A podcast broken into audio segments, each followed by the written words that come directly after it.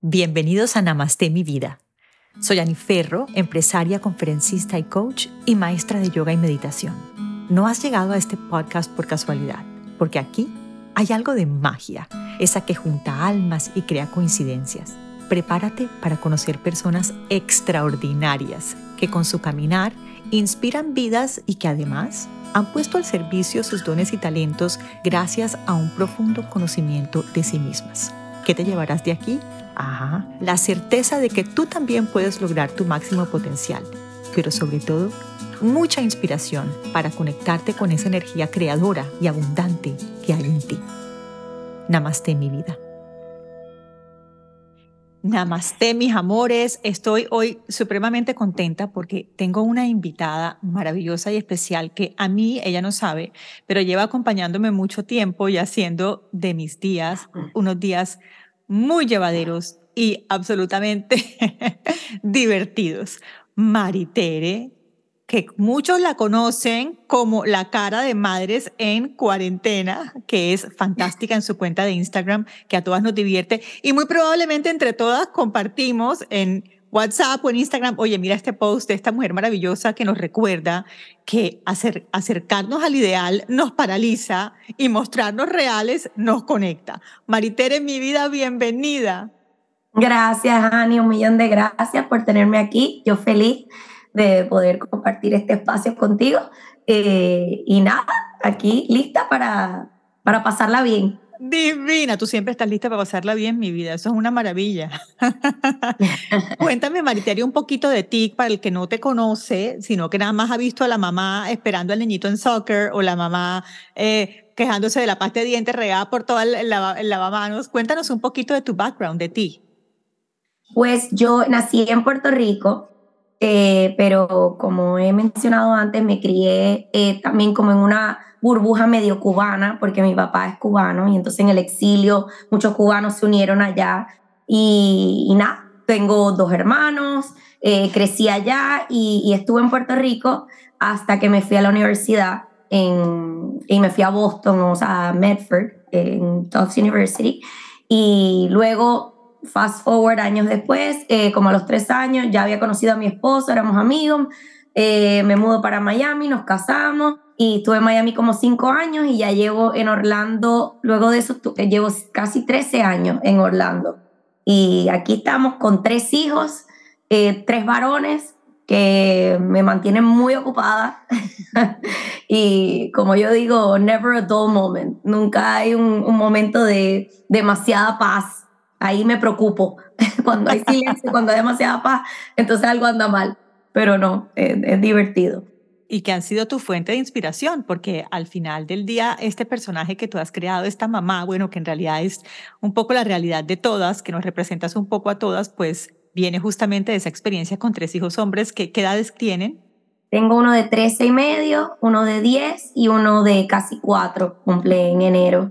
Eh, pero lo que decías de esto, esto nace, esta parte de, o sea, de lo de Madres en Cuarentena nace en gran parte a esta amiga mía, Silvia Escoto, que es reportera de televisión de Noticentro 4 en Puerto Rico.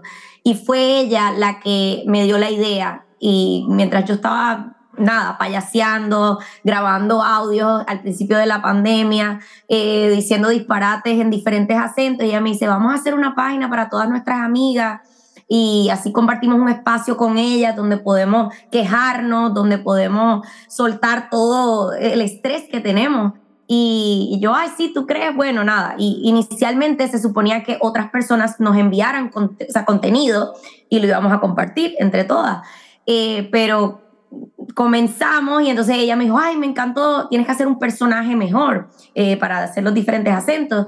Y por ahí empecé con una cubana sentada en el closet, quejándome de que me estaba escondiendo de mis hijos y dándole como recomendaciones a las madres de qué hacer en medio de, esta crisis y se fue como viral. Y entonces de repente empezaron a subir los seguidores y luego otro día estaba paseando el niño en el coche y digo, ay, pues voy a hablar ahora como dominicana. Y entonces luego ella me dice, vamos a darle nombres a cada uno para que las madres vean que, que no importa de dónde tú seas y dónde tú vivas y dónde tú estés, estamos todas en esto, unidas eh, y viviendo el mismo pánico, la misma desesperación, y con el homeschooling, etcétera, etcétera. Y pues lo que comenzó como un desahogo maternal, que todavía lo es, pues se convirtió en, en un espacio donde las personas yo creo que diariamente iban y decían, ay, a ver qué está haciendo la loca a esta hora, a ver si me está pasando igual a mí y no me siento tan loca, porque somos dos locas ahora.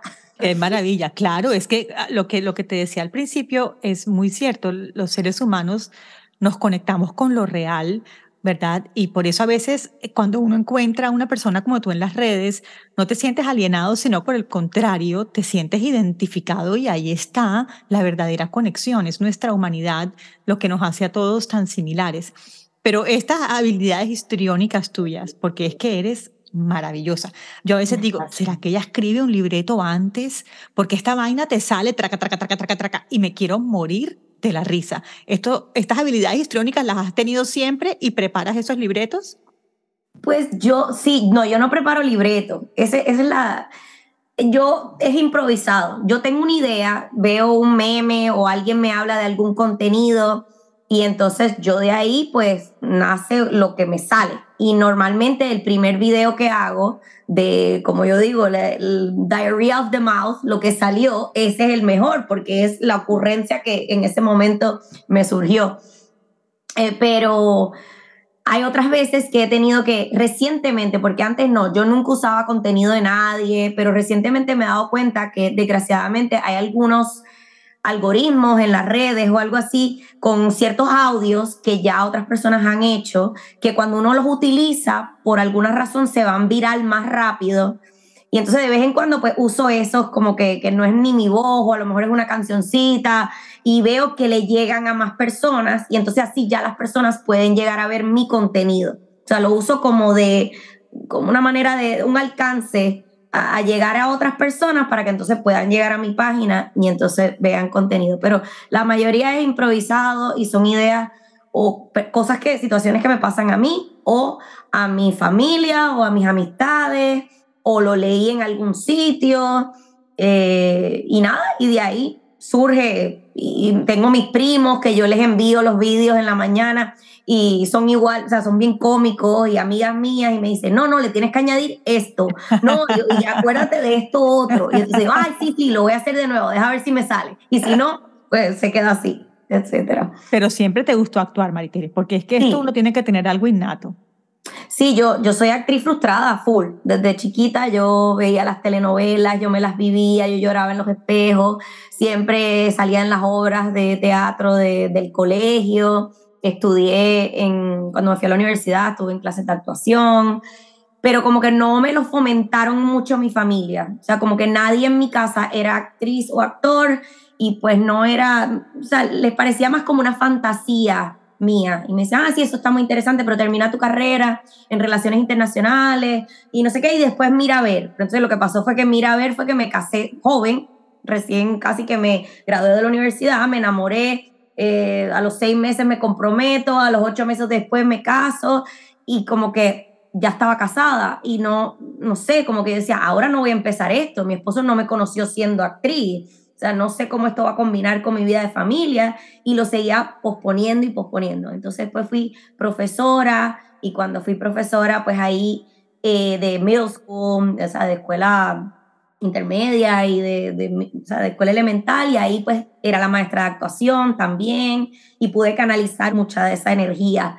Eh, pero luego me mudé a Orlando y, estaba con un niño chiquito y, y, la vida se complica y de repente pues el drama nada más salía en mi casa.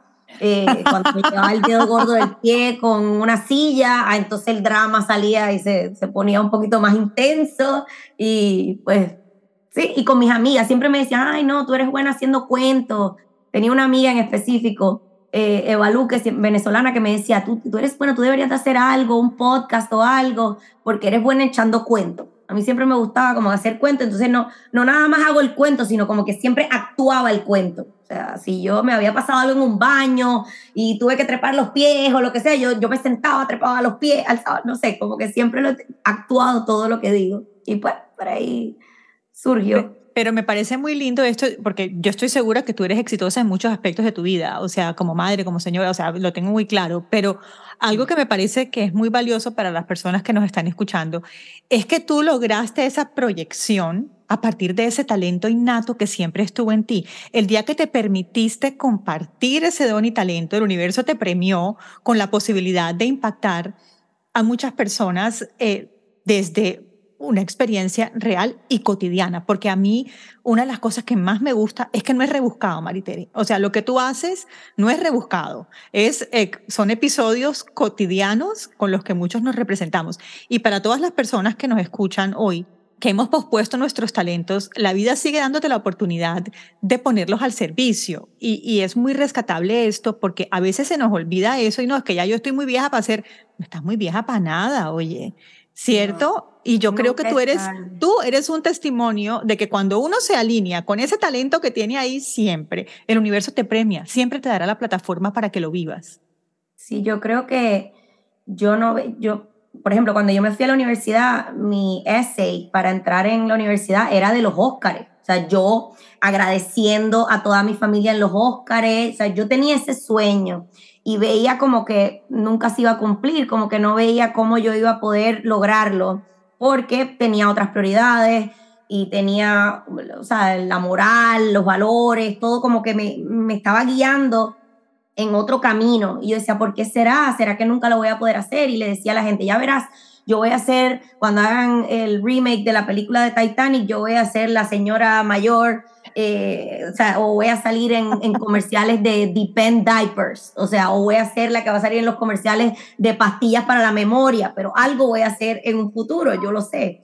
Y no pensé que me iba a llegar en esa etapa, y menos en medio de una pandemia, que, que se me diera esa oportunidad. Pero entonces no fue fácil tampoco, porque cuando tú llevas tanto tiempo escondiendo ese talento, cuando te expones, te sientes como que un poco juzgada o, demasiado expuesta al mundo y te da un poco de miedo. Y más yo que soy una persona que, que me importa lo que piense la gente. A mí me gusta complacer a los demás. Yo soy, eh, mi, mi, personalidad es de ser pleaser. O sea, yo quiero complacer. A mí no me gusta la controversia. A mí no me gusta quedar mal con nadie. Entonces, al ponerme así tan expuesta, pues hay veces que, que te van a criticar y te van, así sea porque el tono de voz o te van, y entonces te da un poquito de miedo. Y en ese momento, gracias a Dios, tuve buenos mentors, perdón por el spanglish, pero trato de, o sea, si no me voy a Buenos mentores, esa era mi próxima pregunta, o sea, ¿cómo buenos mentores, ese miedo?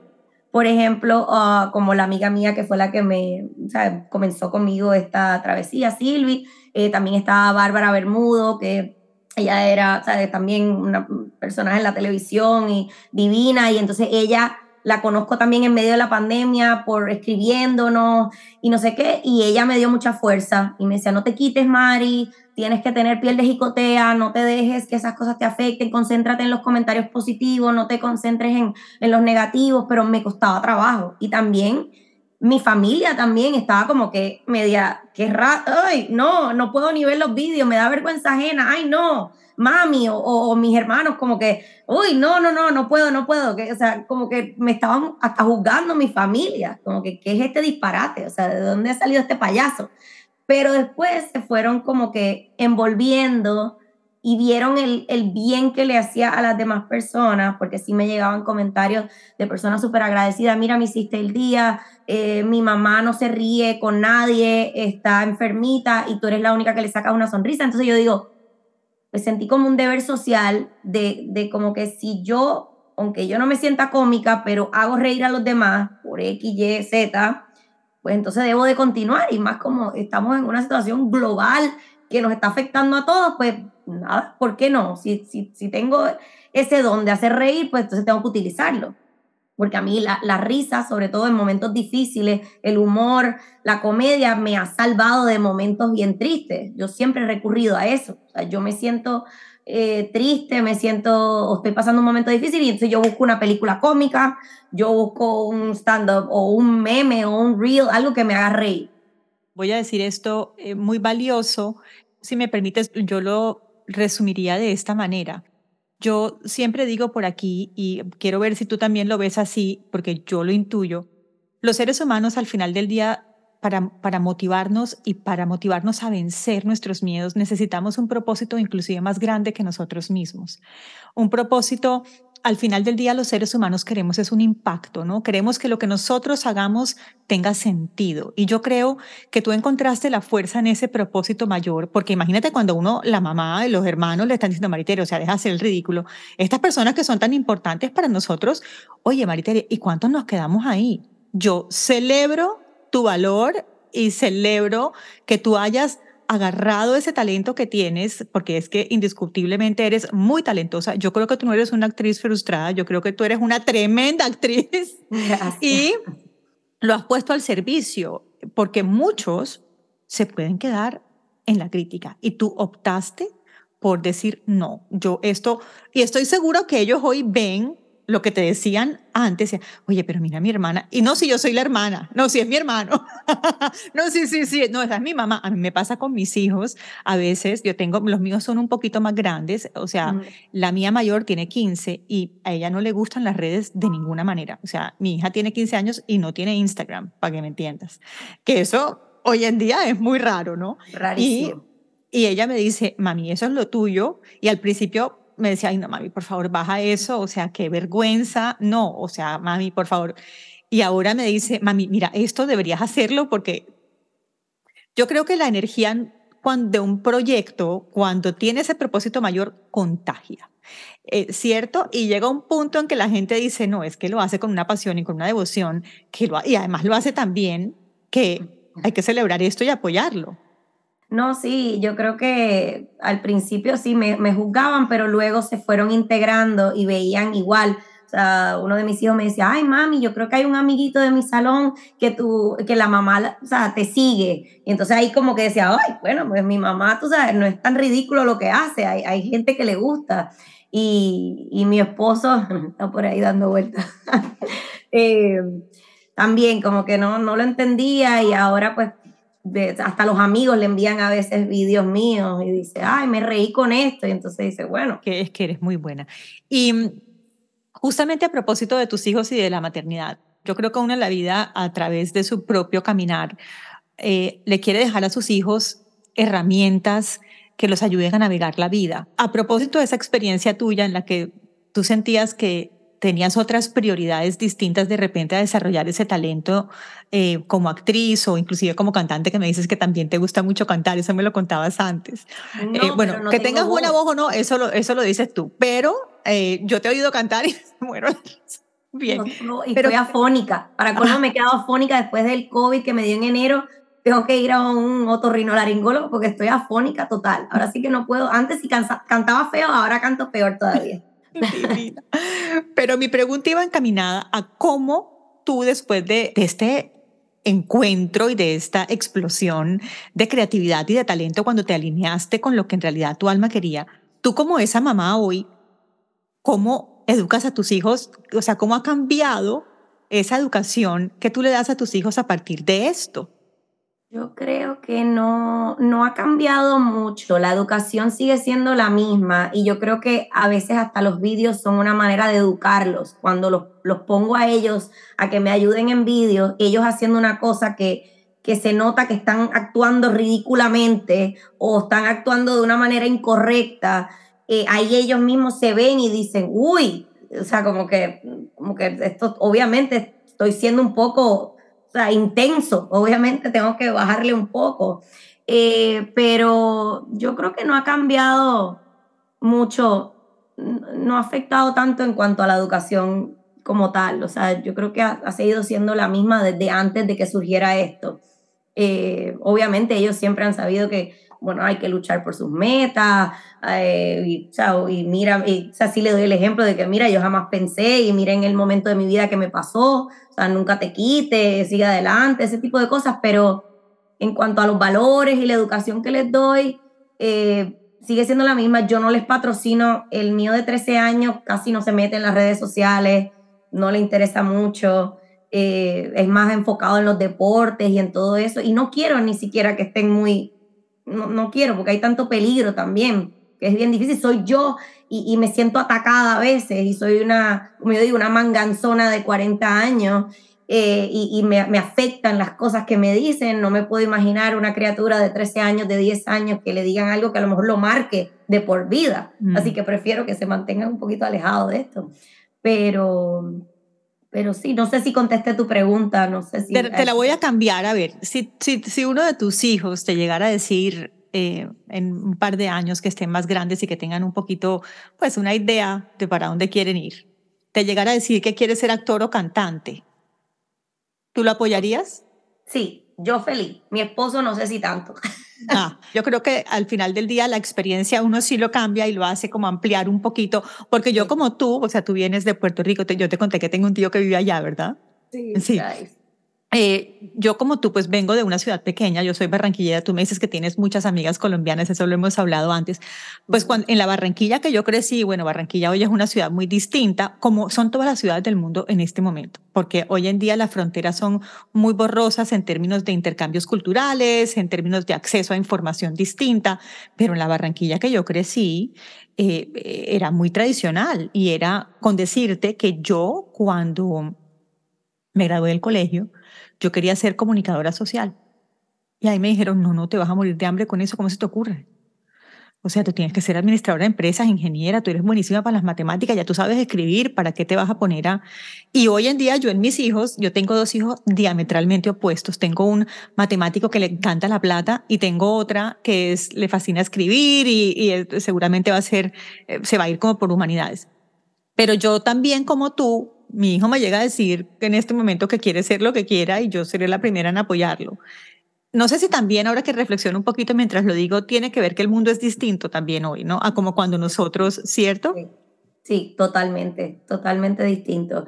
Y ya entiendo lo que me quieres decir. Sí, yo, yo sí estoy más abierta a eso porque fue una ilusión y un sueño que yo siempre tuve y yo no lo pude lograr. Y no juzgo a mis padres, ellos tomaron la decisión que ellos pensaron que era la correcta y viniendo de, de como tú dices, de una familia bien tradicional, eh, donde o sea, lo importante era la familia, lo número uno la familia, y pues no, no veían que mi vida de familia, eh, o sea, no, no, no, lo veían bien combinado en la actuación con la vida de familia, pero porque estaban cerrados a eso.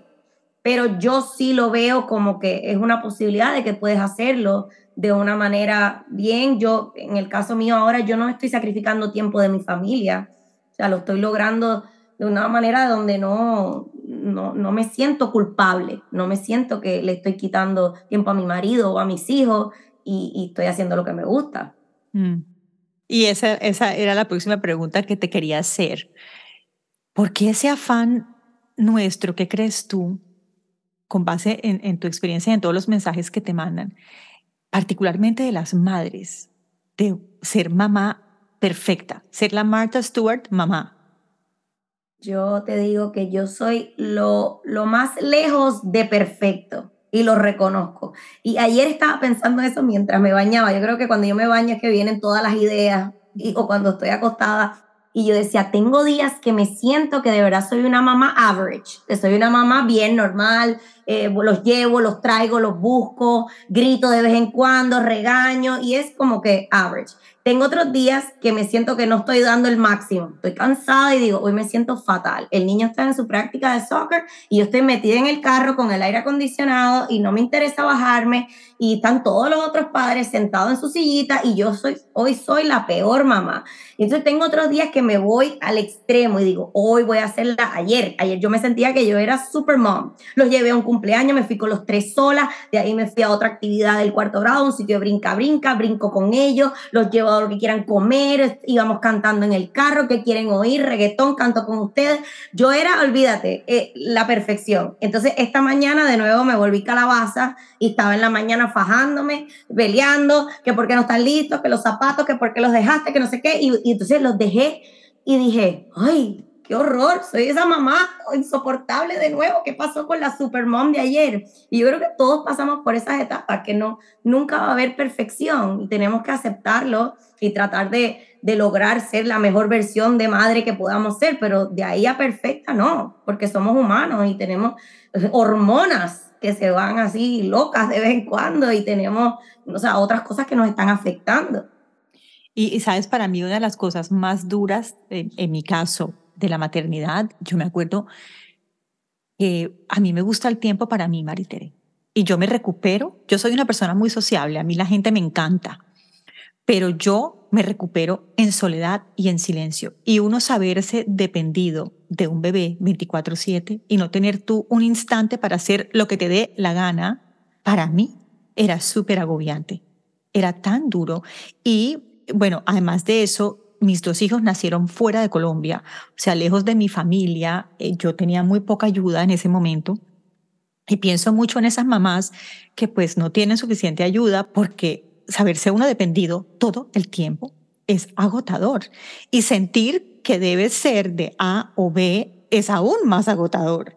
Uno tiene que, como tú decías, me parece muy lindo como lo dices, uno tiene que ser la mejor versión que uno pueda dar porque al final del día yo, yo me acuerdo que yo le decía a una amiga hace poco que tiene un bebé chiquito y tiene más o menos mi edad. Em, yo le decía, cariño, eh, es que nadie va a querer ese bebé como lo quieres tú. O sea, acepta eso, ya. Eso te lleva, eso ya eres la ganadora. O sea, eso ya te hace ganadora. O sea, no te exijas más, o sea, no puedes darle más porque es que no tienes. Es un niñito que tiene tres años y no duerme. O sea, duerme cuatro, cinco horas. Imagínate, tres años. ¿Tú te acuerdas de eso?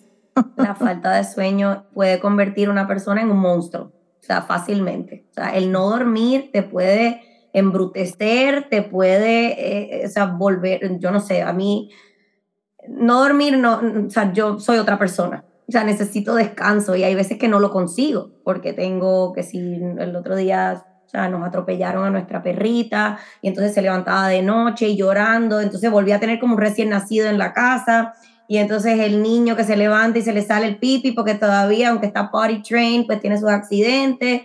Me pasó anoche. Y entonces es como que yo digo, las noches que son así de, de bien calmadas, las aprecio más. Y digo, wow, pasamos la noche y nadie se levantó, nadie lloró, todo fluyó y ese día me siento que soy mejor persona, pero los días que no duermo es, o sea, yo digo que estoy poseída. todas, todas, sí, estoy de acuerdo. Y, otra cosa que también me llama a mí mucho la atención en estos primeros años, que, que los retos son otros, porque siempre hay retos con los hijos. Tú tienes uno ya más grande y sabes que hay retos distintos. Que bueno, que al final del día, qué, qué privilegio poderlos acompañar durante su crecimiento, ¿no? Pero no, no como para quejarnos, pero algo que también yo creo que es muy duro y creo que donde lo que has hecho agrega aún más valor es a veces, eh, a ver, qué duro a veces es con otras madres, ¿no? Que no nos juzguen tampoco. Oye, porque una de las cosas duras, yo me acuerdo esos playgroups que yo llevaba, playdates, que uno iba con el playgroup y llevaba a la muchachita y, y ya no, y como así que tiene cuatro años y no ha empezado piano. Y yo, pues es que tiene cuatro años y, no le hiciste estimulación temprana. Esa tendencia nuestra, eh, yo me quiero detener unos minutos en esto, a, hacer de otra mamá una mala mamá para que de alguna manera yo me sienta bien con como yo lo ejerzo, ¿cierto? Sí, pero por eso es que hay que tener, buscar amistades que saquen lo mejor de ti, que te apoyen, que no te juzguen, que, por ejemplo, yo sé que tengo ciertas amigas que yo las llamo y les voy a hablar culebras y sapos, todo lo que estoy viviendo, y me van a decir, estoy en las mismas, tiene que ser la luna, tiene que ser algo, y están igualitas que yo. Y entonces estamos como en el mismo barco, o a lo mejor en ese día ellas están más fuertes y me dan fortaleza, y hay otros días que ellas necesitan que yo les dé consejo y las ayude y que no me juzguen, porque, y, he aprendido a identificar quiénes son mm. esas amigas. O sea, mm. hay amistades que son para la fiesta, el traguito, chihichija. Hay otras amistades que son las que tú tienes, que son como familia, que son las que tú, o inclusive mis primos o familia, que, que tú sabes que le puedes contar ciertas cosas y no te van a juzgar, que no te van a... Y también he aprendido a que me resbale en general las cosas. Por eso es que hago también los vídeos, porque digo, o sea, qué tanto afán. Yo respeto y aplaudo a las madres que tienen el tiempo, la organización de poner la lonchera cuadriculada con las frutitas en forma de flor y con las galletitas, que todas vayan mirando para el mismo lado y que los niños estén felices con su lonchera, yo las aplaudo. Yo quisiera poder llegar ahí, pero no es la realidad. Yo no soy una persona organizada y me tengo que organizar, no me estoy justificando, pero como que tampoco que me juzguen, porque ando como con la cabeza loca. O sea, si el niño a lo mejor se fue con tres galletas, con una, un poco de queso ahí metido en tu Tupperware, o sea, me tocó. Hay días que voy a tratar de ser mejor, pero hay días que digo, no, no me importa lo que piense. Y lo digo abiertamente para que nadie diga, ay, esta mamá, el pobre niño, todos vestidos de vaquero y el niño de ella, el único que no era vaquero. Yo llego y digo, ay, imagínate, lo escribo hasta en el chat, pobre hijo mío que no estaba de vaquero y todos los demás. O sea, como que me burlo de mí misma y lo acepto para que la otra gente diga como que, ah, ok, pues es normal, no sé. O si sí quieren pensar que estoy loca o lo que sea, pues que lo piensen, pero ya. Qué libertad, Qué libertad, porque liberarse uno, eso, eso es muy valioso, la libertad de uno desprenderse de la opinión de los demás para validarse, que me parece, eh, me parece bellísimo y súper pertinente. Estoy segura que Madres en Cuarentena fue una de las mejores cosas que te dejó a ti la pandemia. Eh, porque ah, hoy todos miramos hacia atrás y yo, pues a mí me parece como un sueño, o sea, yo no, yo no, no, no creo que no dimensionamos hasta hoy otra vez como eso fue tan grande, ¿no? Pero además de Madres en Cuarentena, ¿qué otro aprendizaje que te haya dejado la pandemia? Pues varias cosas. Eh, reconocí quiénes eran, como te digo, ese núcleo de amistad, el que, o sea, porque yo soy, a mí me encantan las fiestas, a mí me encanta incluir a todo el mundo, yo quiero quedar bien con todo, yo invito al que me encuentro en la esquina, al que acabo de conocer, yo soy de, de o sea, no, nunca he sido de excluir, pero me di cuenta que había momentos y había situaciones que no, que, que a veces con menos gente y se pasaba igual de bien y entonces he aprendido como que hay veces que lo que quiero es, yo le digo petit comité. Y entonces es con, con el grupo que yo me siento cómoda, que me siento relajada, que, que si tengo plato plástico, servilleta plástica, el, todo el mundo está feliz con eso. Y en eso me he relajado un poco. Antes yo como que quería cumplir, cumplir, cumplir con todo el mundo y me daba ansiedad si no invitaba, si no invitaba. Y ahora digo, mira, el que quiere molestarse, que se moleste, pero ya en eso pues me he relajado. Eh, ¿Qué otras cosas? Antes me daba mucha más ansiedad, por ejemplo, si los niños faltaban al colegio. No estoy diciendo que esté bien faltar al colegio porque sí, pero me di cuenta que estuvimos tantos meses que los niños ni fueron al colegio y no se, no se paralizó el mundo. O sea, sí, nos paralizamos, pero que como que no, no pasó nada. El niño no se le cayó un brazo, no, no. Entonces hay días. No se le olvidó multiplicar. A veces que digo, eh, me puedo ir en familia y pasar un tiempo eh, con mis hijos y los tuve que sacar un día antes para el colegio. Antes era como que no, nos tenemos que ir después de que salgan del colegio, que no pierdan ni una hora y ahora es como que no va a pasar nada. Perdieron un día, van a estar bien, pero este tiempo en familia, este, o sea, de calidad, de no la cantidad, o sea, de juntos, es más importante. O sea, aprendía que, que hay veces que es más importante estar juntos y eso a otras responsabilidades, que si faltaron a un juego de soccer no se va a caer el mundo. O sea, está bien. No ser irresponsable, pero reconocer que hay momentos que no se puede y no se puede. Y, y hay que, no sé. Qué lindo. Yo, yo diría, después de que te oiga hablar, a ti la, la pandemia te dejó libertad de expresar tu talento como, como lo sabes hacer, que lo haces muy bien, la libertad de decir que no y no tener que agradar a todo el mundo y la libertad de priorizar tus valores. Exacto. ¿Cierto? Sí. Qué lindo, Maritere, qué lindo. Total. Y hablando ahora de vuelta con, con, bueno, con las madres en cuarentena, que mucha gente quiere saber mucho de esto, porque pues ya hemos conocido mucho a la mujer. Maritere, yo sí quiero saber si hay algo que a ti te da vergüenza. Porque es que yo digo que es que no le da vergüenza nada. O sea, ¿hay algo que te dé vergüenza? Porque algo que también tengo que decir que se parece mucho a tu cuenta a la mía. Yo no, para mí la vulgaridad no es un instrumento eh, en mi comedia, ¿no? Yo, yo hago reels que seguramente tú has visto, pero la vulgaridad no. Eh, no porque, porque, porque no está alineado con mis valores, porque es algo que no es la gente que quiero atraer tampoco a mi vida. Entonces, por eso me alejo de eso pero tú hay algo que tú me digas, no, mira, ni Ferro, esto, primero por vergüenza no lo haría y segundo, esto está muy lejos de mis valores tampoco.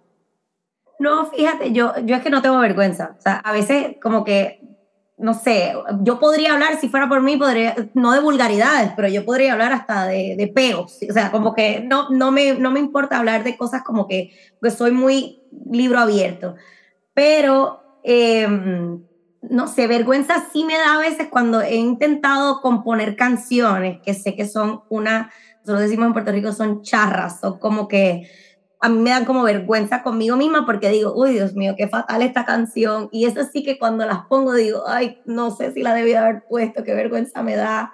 Eh, o bailecitos, a mí me encanta bailar, porque también soy una mujer ya de 40 años que es como que, hello, o sea, mujer, deja que bailen las jovencitas y hagan eso, pero entonces, no sé, a veces tengo ganas de bailar. Ah, mi amor, baila, baila, que seguro baila bien, cubana y puertorriqueña es una mezcla fantástica. Pero como que eso sí me da un poco de vergüenza cuando pongo algo bailando o cantando, ahí digo como que, ay, pero si es de payasa y si es de esto, no, ahí sí no me importa nada, si tengo que salir, o sea, no sé cómo explicarte, por ejemplo, ahora mismo eh, yo te digo, soy tan libro abierto que me pusieron hace poco, yo me quejaba que tenía un acordeón de, de arrugas en los cachetes y cometí el error que dejé que me pusieran ni que Botox en el cachete, que eso no se pone en el cachete, y estoy paralizada. Y entonces no me puedo ni reír bien. Y entonces mi esposo se burla de mí, mis hijos se burlan de mí. Y entonces estoy, en vez de yo no reírme y no decir nada, donde quiera que voy, que me van a tomar una foto o algo, le explico a todo el mundo, mira, que es que estoy paralizada, parece que tengo una cara de vaca cagona ahora mismo y que estoy amargada, pero no es que estoy amargada, es que me frizaron la cara. O sea, en tres meses tómame la foto, porque estoy así, o sea, ese tipo de cosas no me da vergüenza, porque es la realidad, o sea, me hicieron un mal trabajo y estoy con la cara paralizada, y entonces, y estoy consciente, pero como que no me, no me da tanta vergüenza como para no compartirlo. Mm, mm, qué lindo. Y quiero saber, ¿a quién admiras? o sea, depende de por dónde nos vamos, porque obviamente admiro increíblemente a mis padres, sea, mi mamá y mi papá para mí son lo más de lo más. Y entonces, y, aparte de eso, pues admiro a mi marido muchísimo, la admiración, o sea, obviamente va paralelo en diferentes maneras. Uno son mis padres y el otro es mi marido, que yo creo que por eso es que me hace, o sea, como cambian los tiempos, uno se van poniendo más gordito y eso, pero la admiración con mi marido nunca ha cesado. Y yo creo que ese fue uno de los atractivos más grandes de yo enamorarme de él, porque yo encuentro que, que, la inteligencia y todas esas cosas es como tan sexy. O sea, son cosas con atributos que como que no, no pasan de, o sea, no pasan. Y yo creo que sí, que lo admiro mucho, aprendo mucho de él, lo mismo con mis padres, mi familia, como que en general, eh, mis amistades, eh, así como admiración en cuanto a o gente famosa, eh, como que no le doy mucha cabeza, yo nunca he sido muy fan, o sea, así como de nadie, yo yo creo que valoro más y soy más fan de, de los míos, de los allegados, que de gente que no conozco, que no sé, que a lo mejor no sabemos la vida que tienen y sí, o sea, mucho éxito, muchos logros y lo aplaudo y wow, pero creo que la admiración es más hacia mi familia y mi marido y, y mis amistades. Pero mira que es muy coherente con, con, con lo que has creado. Eh, es decir, eh, lo que has creado no es no es, o sea, no, no tiene ningún tono diferente al de la cotidianidad de las personas que tienes cerca de ti. Así que me parece muy coherente eso, sí, sí, eh, me parece muy, muy, muy bonito además. Y para ti, ¿qué es el éxito? O sea, que tú te paras en tu vida y tú digas, es que yo soy exitosa. ¿Qué es? Para mí el éxito es uno sentirse pleno la plenitud, o sea, sentirse pleno y feliz sin haberle hecho daño a nadie y sin haberse, sin haber sacrificado la felicidad de nadie a tu alrededor. Como que es lograr tus metas, sentir esa felicidad plena, pero a la vez sin haberle quitado ni un pedacito a nadie de su felicidad al alrededor. Y eso encuentro que es el éxito, porque si, si tienes que quitarle a otros para tú llenarte, pues no, para mí eso no es ser exitosa. O sea, y no, no creo que, no sé, no, en eso sí tengo que, nunca me he sentido como que completamente exitosa. Yo soy muy dura conmigo misma y me quejo que mis hijos son duros con ellos, porque yo siempre estoy tratando de, de hacer la próxima meta, la próxima meta y, y, no, nunca siento que he llegado a la cima y no, no me doy cuenta eh, por ejemplo, con esto mismo la gente me dice, ay, wow, tienes tantos seguidores y como que para mí es como que, ah, eso es bueno, ah, no sé, pero, pero mira esta otra gente que tienen 16 millones o 40 millones, eso sí, como que no sé, yo sé que he logrado cosas, pero siempre como que digo, ah, pues se puede lograr más, no sé. No sé si hago sentido. Usar eso como el drive, ¿no? Pero no, como, como, un látigo, sino como un drive. Es decir, que eso Sí, yo, yo, yo tengo un dicho que siempre, nos, siempre sale en el podcast y es, yo, sabes a qué yo le tengo miedo a Maritere, yo le tengo miedo a conformarme. Y digo esto porque, o sea, que tú eres un inconforme constante. No. Yo le tengo miedo a llegar a un punto en mi vida en que sienta que me las sé todas y que me voy a quedar y no hay nada más para mí para aprender, no hay nada más para mí para evolucionar. Entonces yo tengo la opción de quedarme ahí en que soy un inconforme o convertir eso en una energía que me mueve. Entonces, a mí me encanta estudiar, entonces estudio. Me encanta, a, mí la humanidad me fascina y con la humanidad me refiero a, como lo diría Joseph Conrad, es como lo que me conecta contigo y cómo tú lo puedes ver eso mismo de una manera tan distinta. A mí me encanta entender el punto de vista de los demás porque me nutre, me, nutre mucho y, y me recuerda, oye, es que tu verdad no es la única, queridita. Bájate de la patineta, que tu verdad no es la única.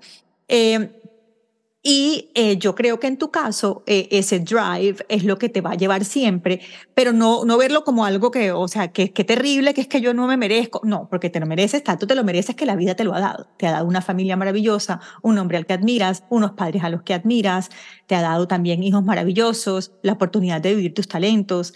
Si no te lo merecieras, no te lo hubieran dado, mi amor. Y, y te lo sigues mereciendo. Lo que, lo que quiero decir con esto es, yo eso lo veo como la posibilidad de siempre ser mejor y de que nos sigas regalando y sorprendiendo a través de, esta, de este instrumento y esta herramienta que has encontrado como son madres en cuarentena.